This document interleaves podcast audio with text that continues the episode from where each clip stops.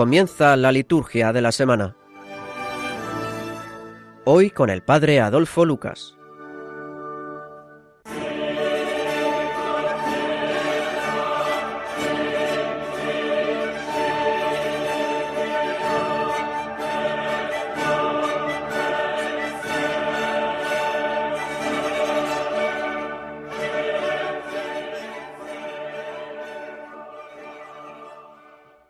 Dios Todopoderoso, concédenos exultar santamente de gozo y alegrarnos con religiosa acción de gracias, porque la ascensión de Jesucristo, tu Hijo, es ya nuestra victoria, y a donde ya se ha adelantado gloriosamente nuestra cabeza.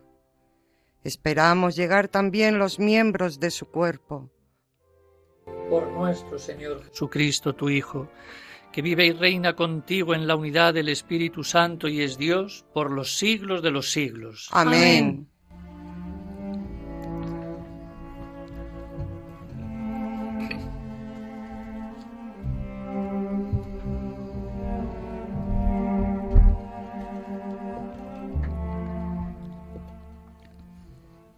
Buenas noches, estamos en el domingo séptimo de Pascua, llamado también el domingo de la ascensión del Señor. Entre nosotros, la conferencia de los obispos ha decidido que la solemnidad de la ascensión se celebre en este domingo séptimo de Pascua, mientras que en otras regiones han preferido dejarla en el jueves anterior. Ambas opciones, tanto jueves como domingo, son buenas. Eh, no era lo principal el respetar el número cuarenta, cuarenta días después de la resurrección, para celebrar este misterio de la ascensión, que forma una unidad con el de la resurrección del Señor.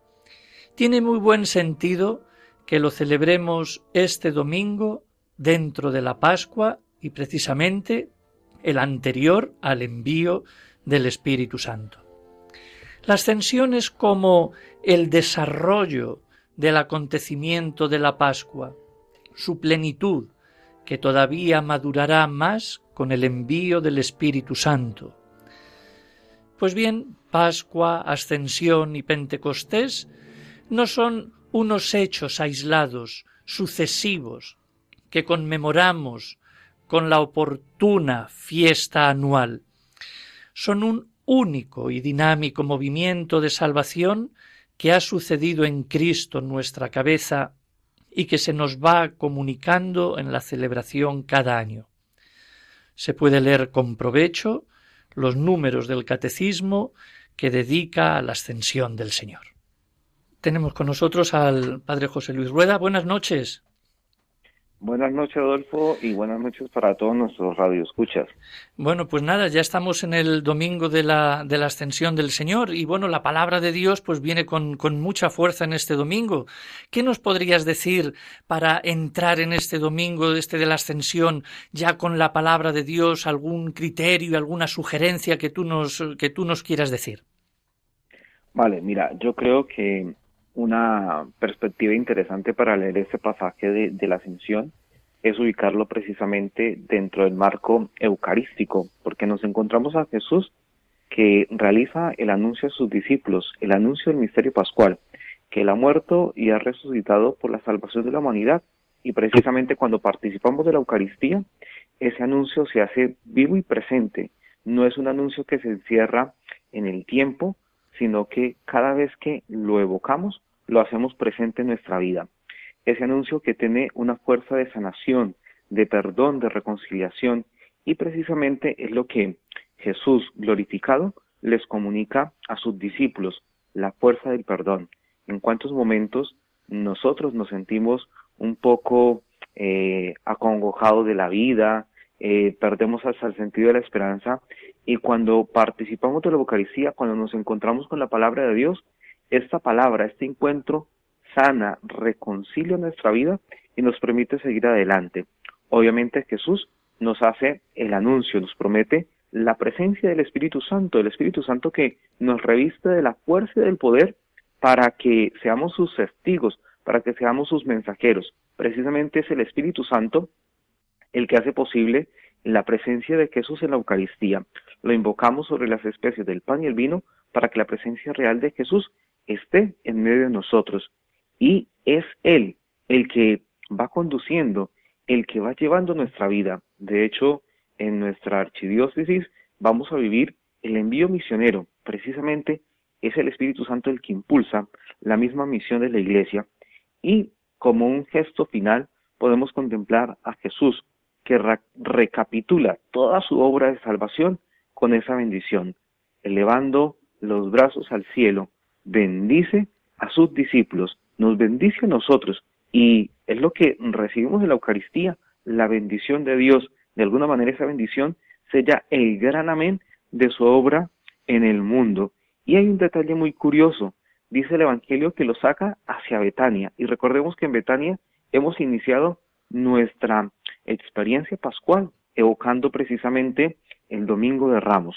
Y eh, como una conclusión de toda esta experiencia, pues nosotros después de que salimos de la Eucaristía, salimos con un compromiso, salimos a anunciar y a proclamar que Jesús está en medio de nosotros, que Él obra en nuestra vida y somos también portadores de esa bendición para los demás, de reconocer que Dios sigue obrando, de que Dios sigue estando presente en medio de nosotros.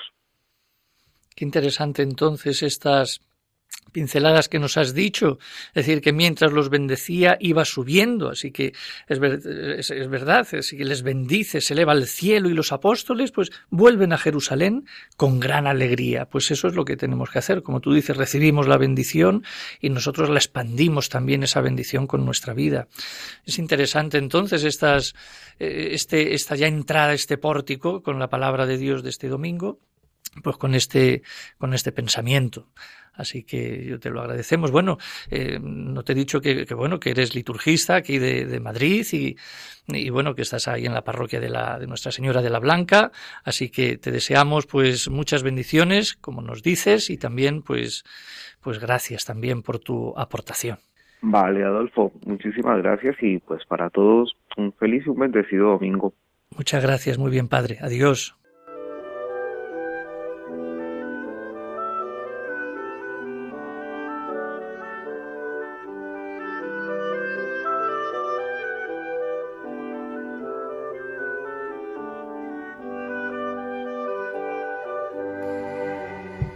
El triunfo de Jesús es también nuestro triunfo y a la vez el inicio de la misión por parte de su comunidad, asistida por Cristo y su Espíritu. La comunidad no se queda mirando al cielo, sino que baja a la ciudad. Es el comienzo de su camino misionero desde Jerusalén hasta los confines del mundo.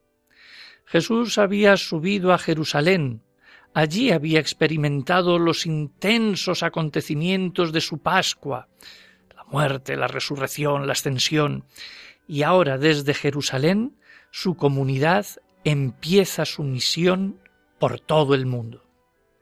El encargo no es nada fácil, como se sigue demostrando en la historia pasada y en la presente ser testigos de Cristo en el mundo, predicar la buena noticia, celebrar los sacramentos, construir un mundo mejor. En rigor, el libro de los Hechos no tiene último capítulo. Lo tendrá al final de los tiempos, cuando concluya la misión de la comunidad del Señor. Eso sí, hay una doble garantía para que una comunidad débil como la nuestra pueda realizar esa misión. Ante todo la presencia y la ayuda del mismo Señor resucitado, que prometió que estaría con nosotros todos los días hasta el fin del mundo. Y como también dice el prefacio 1 de la Ascensión, no se ha ido para desentenderse de este mundo.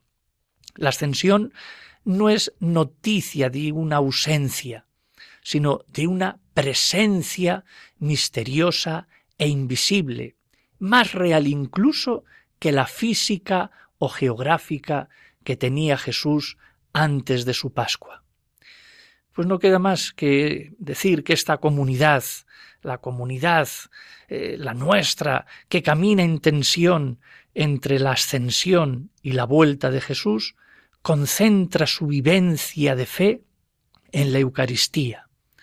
Cada vez que coméis, proclamáis la muerte del Señor hasta que vuelva.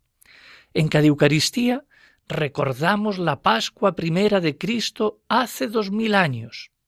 Anticipamos ya la Pascua final, definitiva, al final de la historia. Y mientras tanto nos alimentamos con la palabra y con el cuerpo y con la sangre del Señor. Esta Eucaristía, que todos los domingos realizamos e incluso diariamente, y en la que alabamos a Dios Padre por el triunfo de su Hijo, es también la mesa en la que participamos del cuerpo y sangre de ese Cristo que ha vencido a la muerte y nos comunica cada vez su vida de resucitado como garantía y prenda de nuestra futura resurrección y vida plena.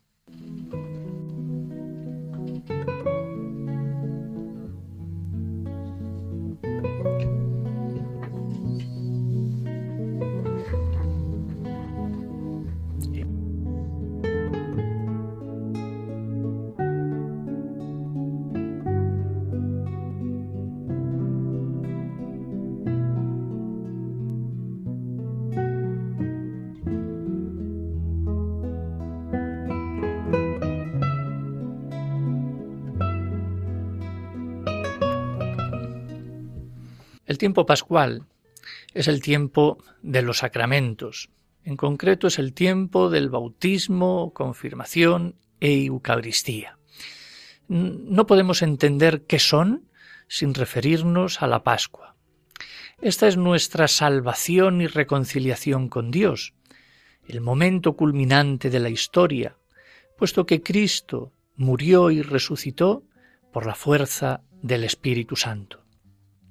Por eso la presencia y acción de Cristo en cada uno de los siete sacramentos viene de su paso, de su muerte y resurrección. Por eso celebrar la Pascua, que ya casi casi estamos terminando, es algo más que entonar aleluyas o vestirse de blanco o llenar el presbiterio de flores. En realidad es entrar con Cristo a una vida nueva. Lo viejo ya pasó, todo ahora es nuevo. La Pascua nos cambia a todos, como a Pedro, que lo hizo más valiente, como a Pablo, que pasó de perseguidor a seguidor. Los sacramentos, frutos de la Pascua, también transforman a los cristianos que los reciben. En ellos actúa la Trinidad, se visibilizan las obras maestras de Dios por medio de Cristo, gracias al soplo vital del Espíritu. Pero esta manifestación visible se efectúa a través de unos signos sensibles, simbólicos, a través de unos gestos, donde se une lo humano con lo divino, donde Dios se comunica.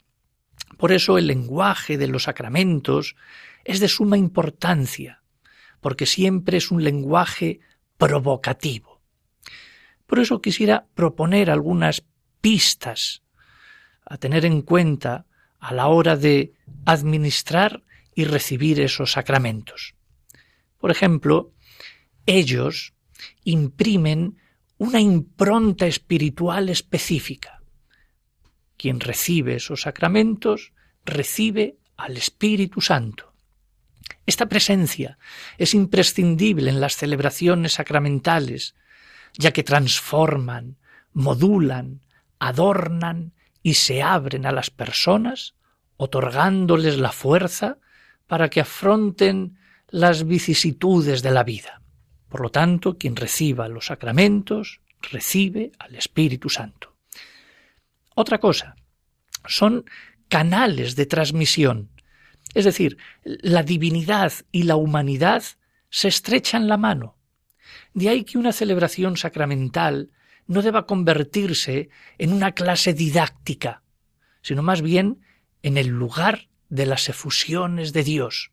Por eso quien va a misa los domingos no va a una clase, sino va a ver y a sentir esas efusiones divinas. Por eso hay que dejar hablar a la celebración, dejar hablar a los gestos, a los símbolos, siempre realizados con sencillez, pero con expresividad. Tienen que llevarnos al gozo trinitario. Tercero, ellos, los sacramentos, no necesitan de muchas palabras para ser auténticos y edificantes, habiendo de recuperar lo realmente expresivo. Por ejemplo, la inmersión para el bautismo. Pocos bautizos se hacen por inmersión, bañando, y eso es muy expresivo hacerlo así. Por ejemplo, el masaje para las unciones, la unción de enfermos, eh, la confirmación, realizado con un masaje, ya sea en las manos, en la frente. La imposición de las manos para el sacramento de la reconciliación, el silencio para el momento de la ordenación y el canto para recitar cantada esa bendición nupcial para el matrimonio. Es decir, que cada sacramento tiene su expresividad. Y cuarto y último punto, ellos unifican la vida del cristiano en el antes, durante y después. Es decir, que los sacramentos no sólo se dan en el momento de su administración y recepción, sino que hay un antes, un periodo de preparación, de la inspiración de las gracias salvíficas que mueve a la persona a acercarse al sacramento. Y hay un después que prolonga esas gracias salvíficas para que el fiel continúe siempre inmerso en lo que ha recibido gracias a la acción divina. Qué interesante es entonces esto para que cuando recibamos los sacramentos los recibamos bajo estas, digamos, cuatro coordenadas o puntos, sabiendo que el Espíritu Santo está actuando ahí, como también está actuando siempre eh, en ese momento que solemos llamar de la, de la epíclesis, nos remite pues a, lo que es el Espíritu Santo, ese momento yo creo que de invocación. Eh, Flor, ¿nos puedes decir qué, qué es eso de la epíclesis tantas veces dichas en nuestras clases, etcétera? Epíclesis es una palabra griega que significa invocar sobre. De ahí que la epíclesis podría definirse como la invocación orante realizada durante una celebración litúrgica, principalmente en la Eucaristía, para que la fuerza divina, el Espíritu Santo, descienda y actúe, consagrando y transformando tanto a las especies del pan y el vino como a la asamblea reunida. Son cosas que no se ven, lógicamente, es decir, es, es un término, pero que el Espíritu Santo está ahí descendiendo y está transformando ¿eh? el pan y el vino y luego también pues a la asamblea reunida. Eso es lo que es la epíclesis. ¿eh? Así que eh, la liturgia siempre es trinitaria, siempre está el Padre, el Hijo y el Espíritu Santo. ¿Hay algo más que decir? O... Sí. Dios Padre hace que Cristo se manifieste en la liturgia por medio del Espíritu Santo. Este se encarga de traer aquí y ahora el misterio de la salvación, no como un recuerdo de lo que sucedió en el pasado, sino como algo verdadero actualizado, revivido.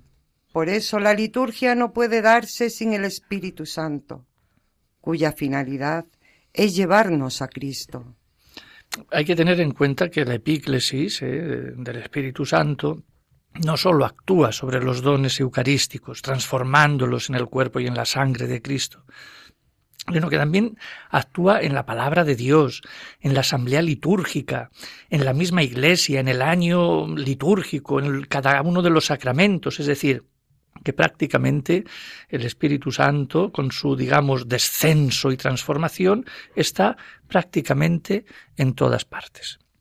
En la iglesia, en el silencio, en el lenguaje, en la misión, etc. Por lo tanto, el Espíritu es como una amalgama, ¿no? de, qué? De todas. De eh, todas las realidades. Es una amalgama de todo. Así que, y yo creo que esta semana, que vamos a, ya estamos comenzando, pues es una semana donde las oraciones colectas de, la misa todas tienen una especificidad del Espíritu Santo. Nos hablan del Espíritu Santo, lo invocamos, yo creo que son preciosas para poder vivirlas y, bueno, sentirlas, escucharlas y rezarlas. Ya las lecturas en estos días también nos hablaba algo ya también del Espíritu Santo, porque estamos ya precisamente en esta ascensión y la semana que viene ya en Pentecostés, ¿eh? la fiesta del Espíritu Santo.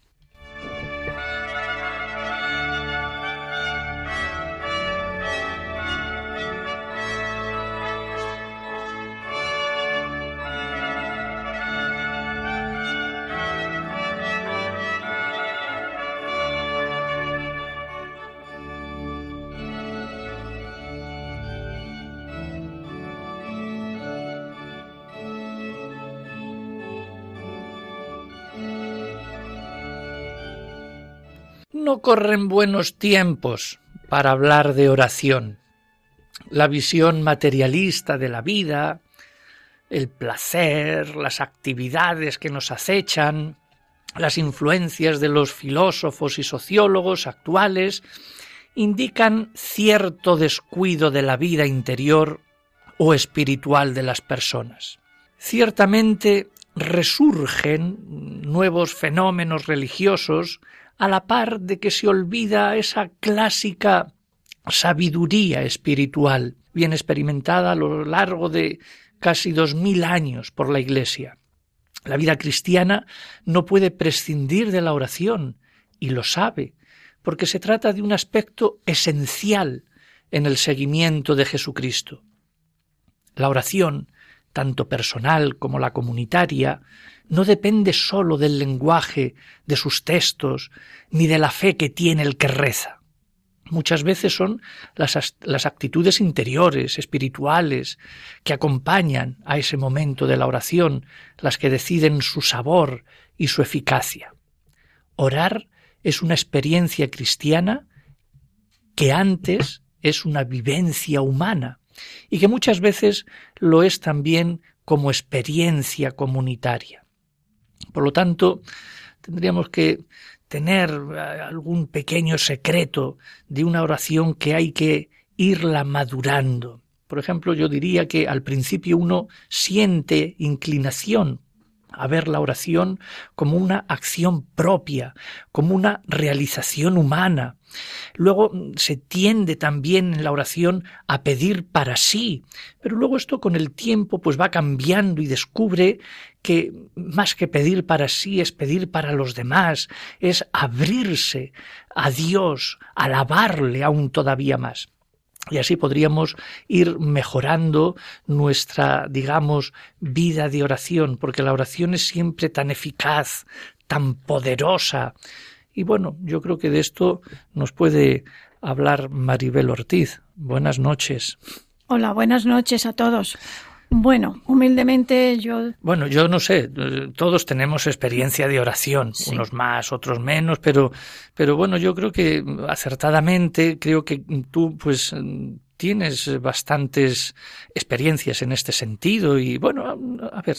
Bueno, yo en primer lugar podría deciros que he sufrido una enfermedad muy grave, bastante grave, un cáncer muy malo, malísimo, y no solamente uno, sino que salieron dos más. Yo, toda mi, mi fe era orar, pedirle al Señor que me ayudase. Pasaba muchas, muchas mañanas cuando iba a misa delante del sagrario, porque el sagrario está ahí. Ahí está Jesús, vivo, totalmente vivo, como estoy yo, con su cuerpo y con su sangre.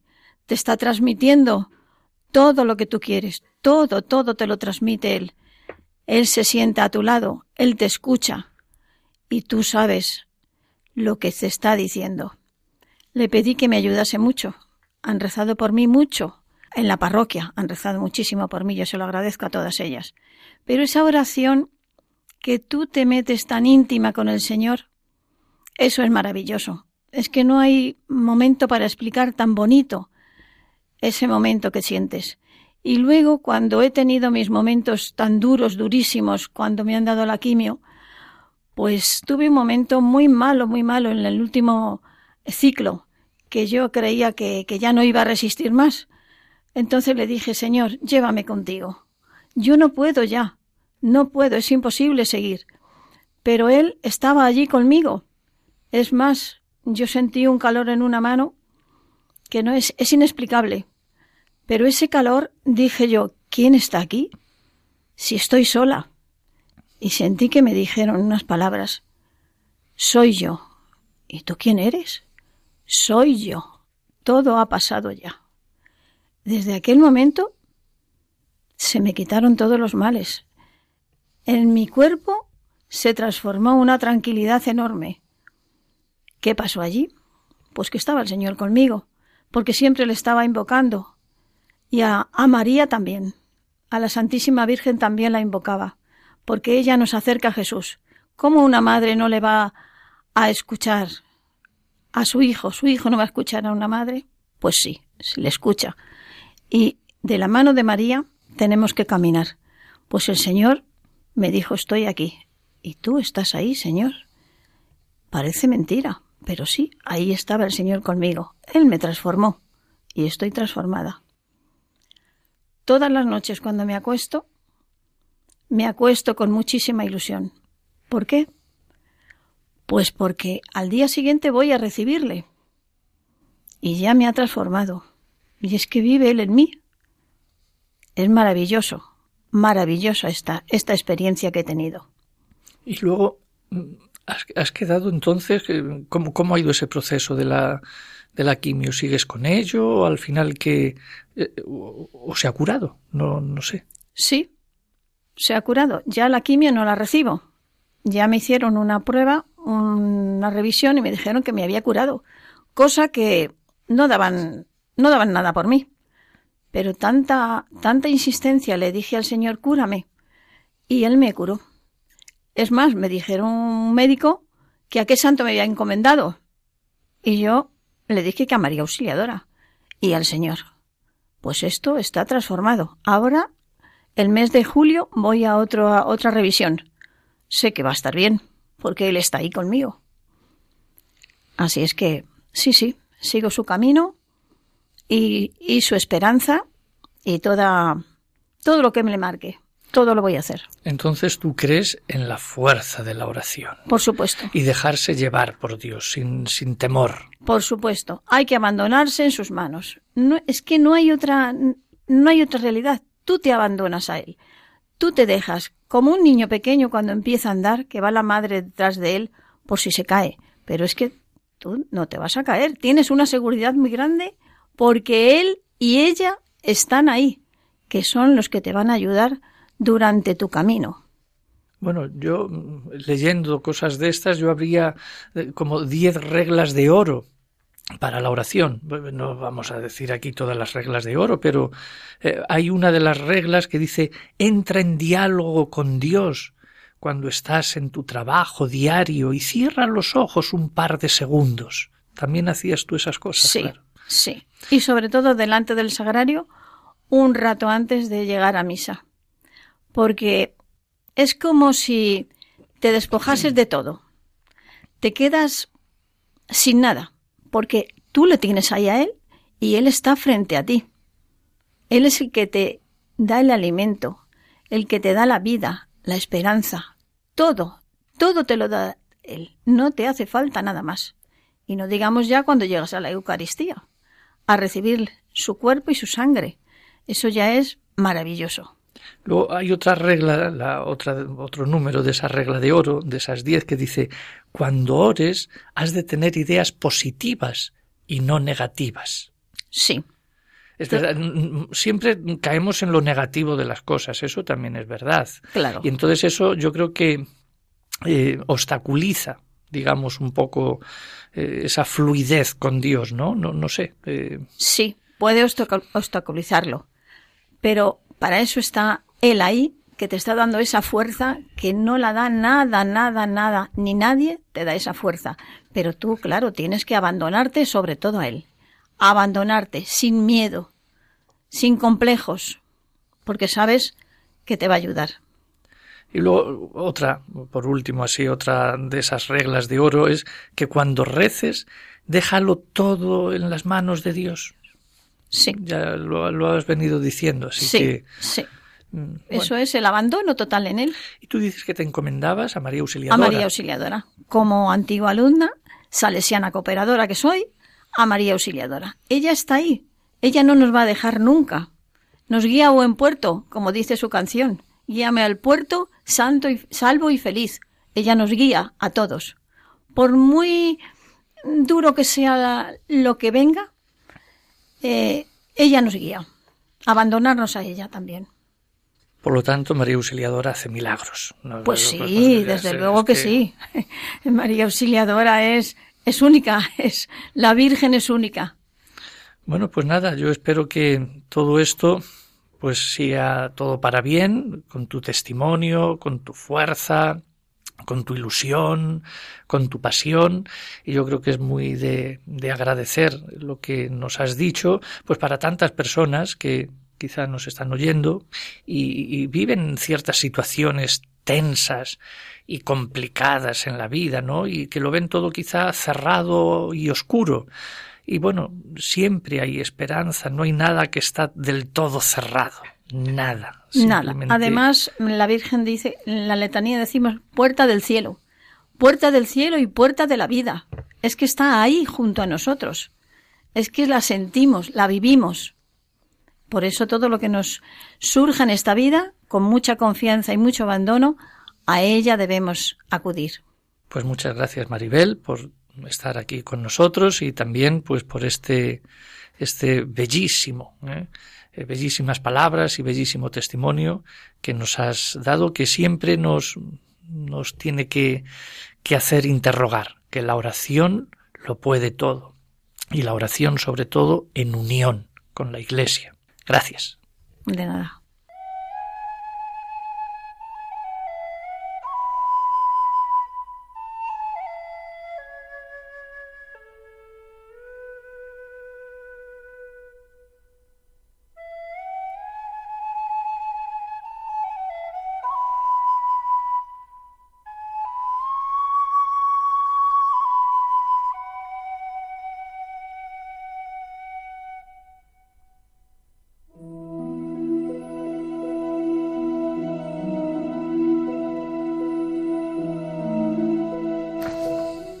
Esta semana tenemos más bien pocos santos. Tenemos santos todos los días, pero así los destacables. Bueno, eh, el domingo ya, día 2 de junio, eh, la ascensión del Señor. También es jornada mundial y colecta de las comunicaciones sociales. Y el lunes 3 de junio, San Carlos, Luanga y compañeros. Eh, y ya al final ya de la semana pues todo lo que veníamos diciendo ya con el Espíritu Santo toda esta semana que se recuerda pues también el, al, al, Espíritu que siempre se recuerda no y luego pues como noticia sí ya para finales de este mes pero bueno pues para irlo ya teniendo en cuenta habrá un curso de para seminaristas mayores que comenzará el día 24 de junio con la comida y terminará el 28 de junio también con la comida. Es decir, es un encuentro para estos, es un curso que ofrece, se ofrece a los seminaristas, pues la oportunidad de profundizar en su formación, en lo que se refiere a la teología, la historia, la liturgia, la pastoral, a la música y al canto del año litúrgico. Y precisamente este año se tiene pues el tema de el año litúrgico.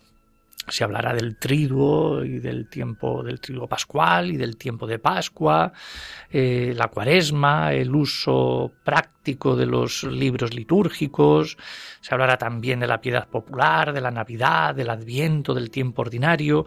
Bueno, yo creo que es una semana muy completa y que se celebrará en Santiago de Compostela. Por lo tanto, del 24 al 28 de junio, los seminaristas pues ya tienen esa oportunidad de apuntarse a este eh, decimosegundo eh, curso de verano que se realizará, como digo, este año en Santiago de Compostela con el tema eh, el año litúrgico.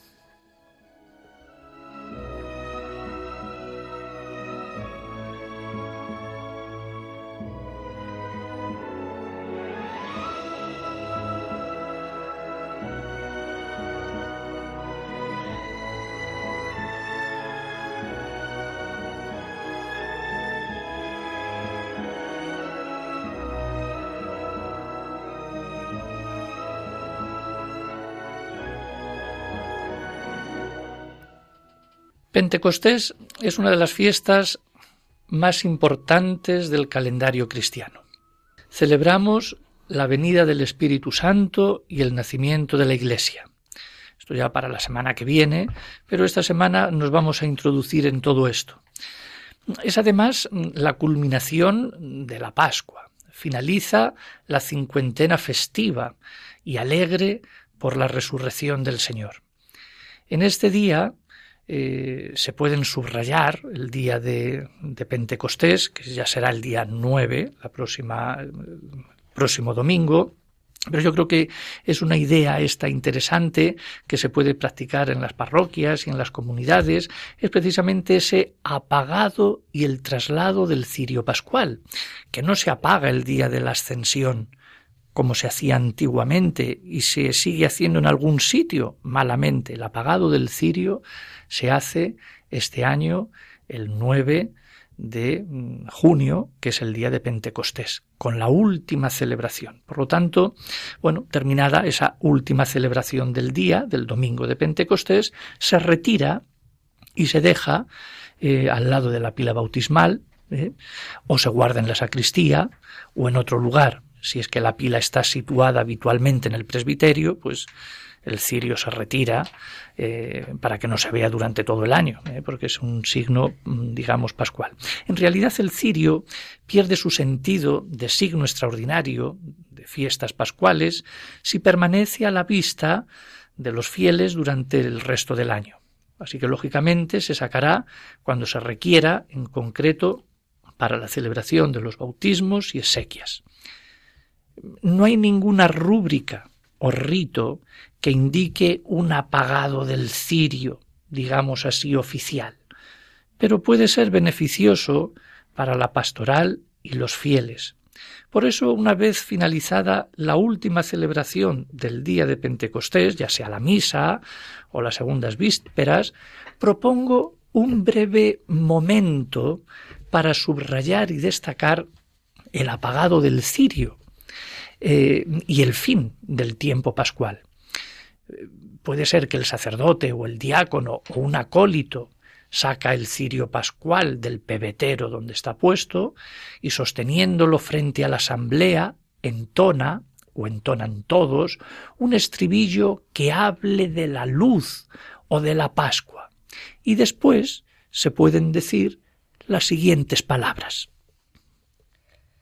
Santa imagen de Cristo, luz del mundo, significa que el Señor resucitado está actualmente entre los suyos, iluminándolos y dándoles calor y vida. El tiempo de Pascua ha terminado, y con él apagamos el cirio pascual, que nos ha presidido durante estos cincuenta días. El Señor está presente y actúa disipando las tinieblas del corazón y del espíritu.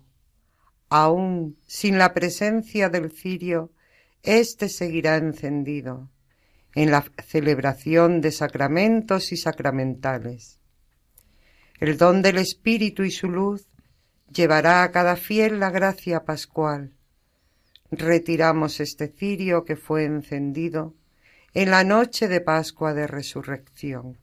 El día, en este caso, en este año, 21 de abril de 2019.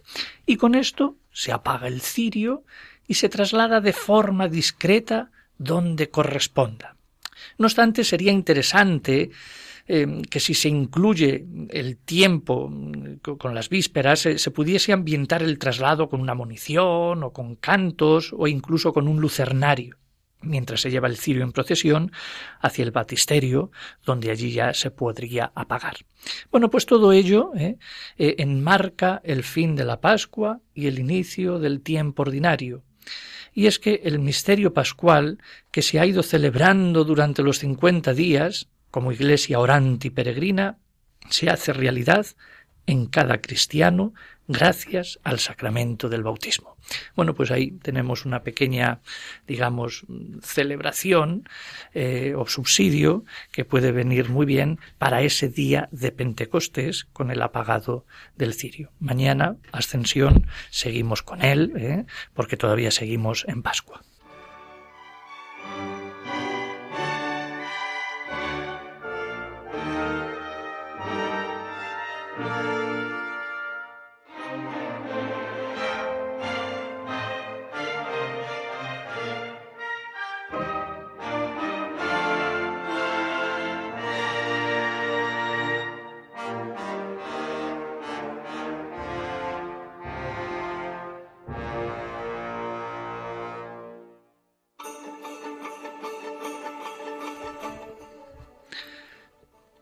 Tendríamos que recordar también, llegados ya a este punto, como ya se vino diciendo en alguna ocasión, esto de las misas de la Virgen María, ya que Maribel nos ha hablado también de, esa fuerza de, la Virgen y la oración. Bueno, pues hay unas misas que, de la Virgen María que son una colección eh, precisamente de misas marianas, unos 46, digamos, formularios que publicó la Congregación para el Culto Divino en 1986 con motivo del año mariano de 1988. Consta de dos volúmenes, el leccionario y un misal. Esto no quiere decir que sea un nuevo libro litúrgico, sino más bien un apéndice del misal romano, que aportó un lenguaje rico en teología y espiritualidad. En realidad estas misas son un modelo de equilibrio para la piedad y la celebración del pueblo cristiano, el mejor resumen de la teología mariana después del concilio y un buen estímulo para la espiritualidad de cada uno. Por tanto, estas misas nos ayudan a celebrar mejor el recuerdo de la Virgen. Como sabemos, ella ha ocupado siempre un puesto singular en la liturgia, y es que no puede ser de otra manera. María ha estado vinculada siempre a la obra de la salvación humana, al plan salvador de Dios. Por eso su recuerdo honra y es una veneración que encuentra su valor en estas misas que celebran las intervenciones de Dios para salvar a los hombres. Estos 46 formularios están destinados en primer lugar a los santuarios marianos, donde llega multitud de peregrinos a diario. Pero también se pueden usar en cualquier comunidad eclesial, parroquias, casas religiosas, especialmente los sábados del tiempo ordinario, en los que no coincidan memorias obligatorias u otras festividades que marca el calendario litúrgico. No hay que olvidar que Cristo es el centro, pero la Virgen aparece como madre, como modelo, como imagen, continua referencia y comparación para el bien de los cristianos. No cabe duda que el objetivo de estas misas es pedagógico pastoral y espiritual. María nos acerca a Cristo tal como es, representado en el memorial eh, anual, semanal y cotidiano de la Pascua. Pedagógico porque no sólo se orienta a la celebración de la Eucaristía, sino que son un recurso para la oración personal y comunitaria. Y es también espiritual, porque es en la liturgia donde el Espíritu plasma espiritualmente a los fieles para que actúe en las más diversas situaciones de la vida. Por eso eh, todos caminamos con María desde aquel día de Pentecostés. Caminamos hacia Cristo, invocando a su Madre, que es icono de virtudes para el pueblo cristiano. De ahí que los cristianos deban conocer este material y todas las sacristías tendrían que tener estos dos pequeños libritos, que son únicos y que realza una buena pastoral litúrgica mariana, así como una catequesis eh, que transmite, vivifica y actualiza el mensaje cristiano. Siempre es un buen momento para que recobren actualidad estas misas y así seguir animando, favoreciendo y sosteniendo el camino de fe que el pueblo de Dios recorre con María hacia Cristo y seguir celebrando las maravillas realizadas por el Señor en la Virgen María y por tanto en la historia de la salvación. El uso de este subsidio es fundamental para una recta educación y formación de todos los cristianos. De ahí que los sacerdotes sepan ofrecer y utilizar este precioso instrumento con discreción, pero con esmero y oportunidad para el bien de todos. Así que las misas de la Virgen María.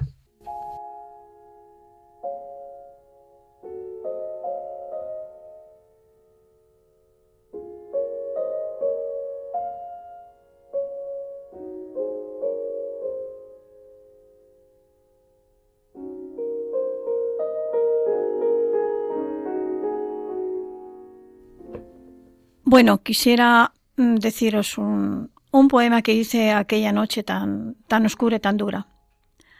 Alma mía, qué grande es el dolor, qué oscuro el trance, pero tú, tú siempre ahí. No podía verte.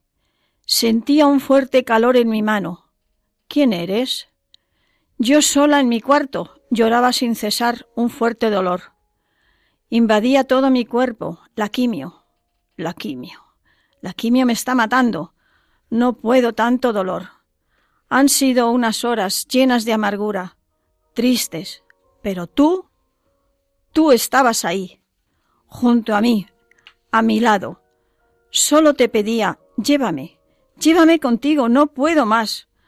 Tu fuerza, tu vida, tu apoyo, a pesar de mi amargura, te rogaba, dame fe, mucha fe.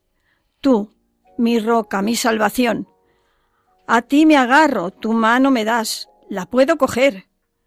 Te oigo decir, ya todo pasó. Pero ¿quién eres tú? Yo soy yo. Todo pasó. Y tú, tú estás ahí. Muchas gracias, muchas gracias.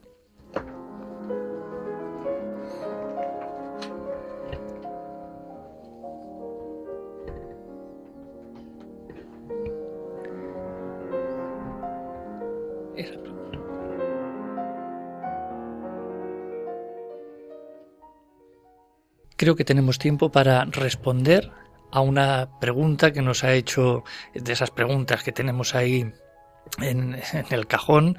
Creo que nos da tiempo para, para una de ellas. Eh, yo no sé ahora mismo quién, quién nos... Eh, ¿Quién es?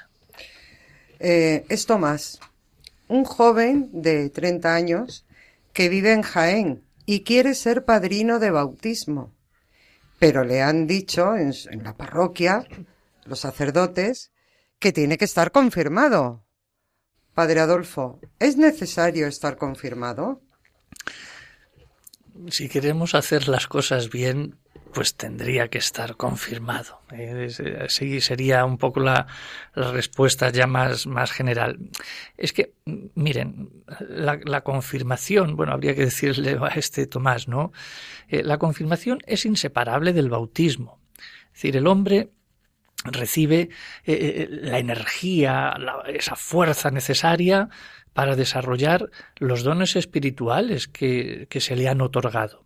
Entonces la confirmación diríamos que perfecciona eh, a, ese, a ese bautizado, comunicándole las energías y actividades relacionadas con esta vida. Por eso, este sacramento es un principio de, actividad, es un principio de perfeccionamiento y santificación, es un don sagrado.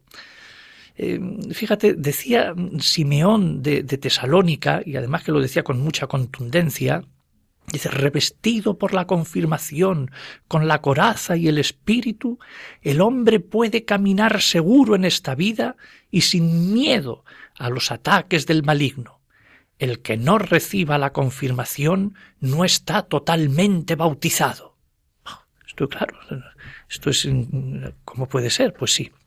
Así que esta afirmación nos lleva incluso a añadir que la confirmación tal y como se practica actualmente, es decir, después de, la Eucaristía, es la asignatura suspensa en la iniciación cristiana. Así que eh, tenemos que buscar ese método mucho mejor para que todos los que se bautizan eh, puedan confirmarse. Entonces, yo le diría que, bueno, tampoco es que se vaya a caer el mundo si este padrino pues no está confirmado, pero eh, si se quieren hacer las cosas bien, sí, porque bautismo y confirmación es, es un, uno. ¿eh? Entonces, pues, si uno va a padrinar a uno para el, para el bautismo, pues lo lógico es que, que tenga todos los sacramentos de, de, la iniciación cristiana, bautismo, confirmación y Eucaristía. Así que, querido Tomás, eh, ¿Es necesario? Pues hombre, pues yo creo que sí, habría que intentarlo y si no lo estás, bueno, pues mm, poquito a poco se va haciendo, no son cursos muy largos de tres años ni nada, simplemente pues es ponerse un poquito en sintonía con Dios y con la Iglesia y recibir pues este sacramento de la confirmación.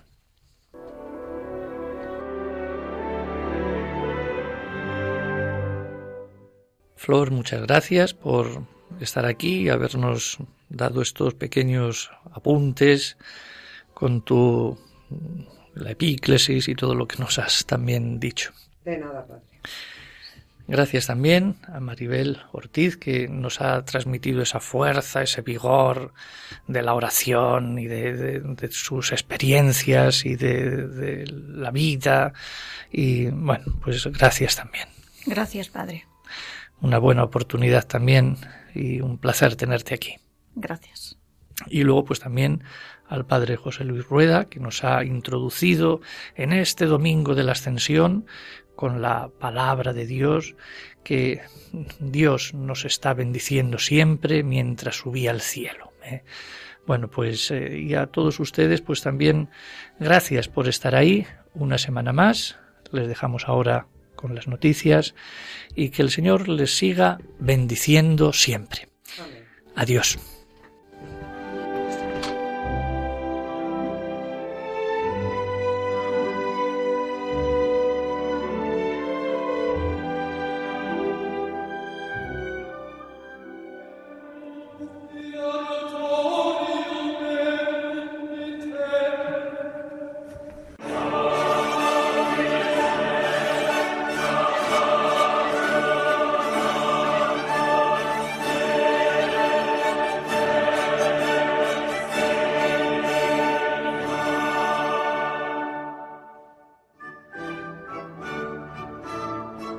Han escuchado la liturgia de la semana con el padre Adolfo Lucas.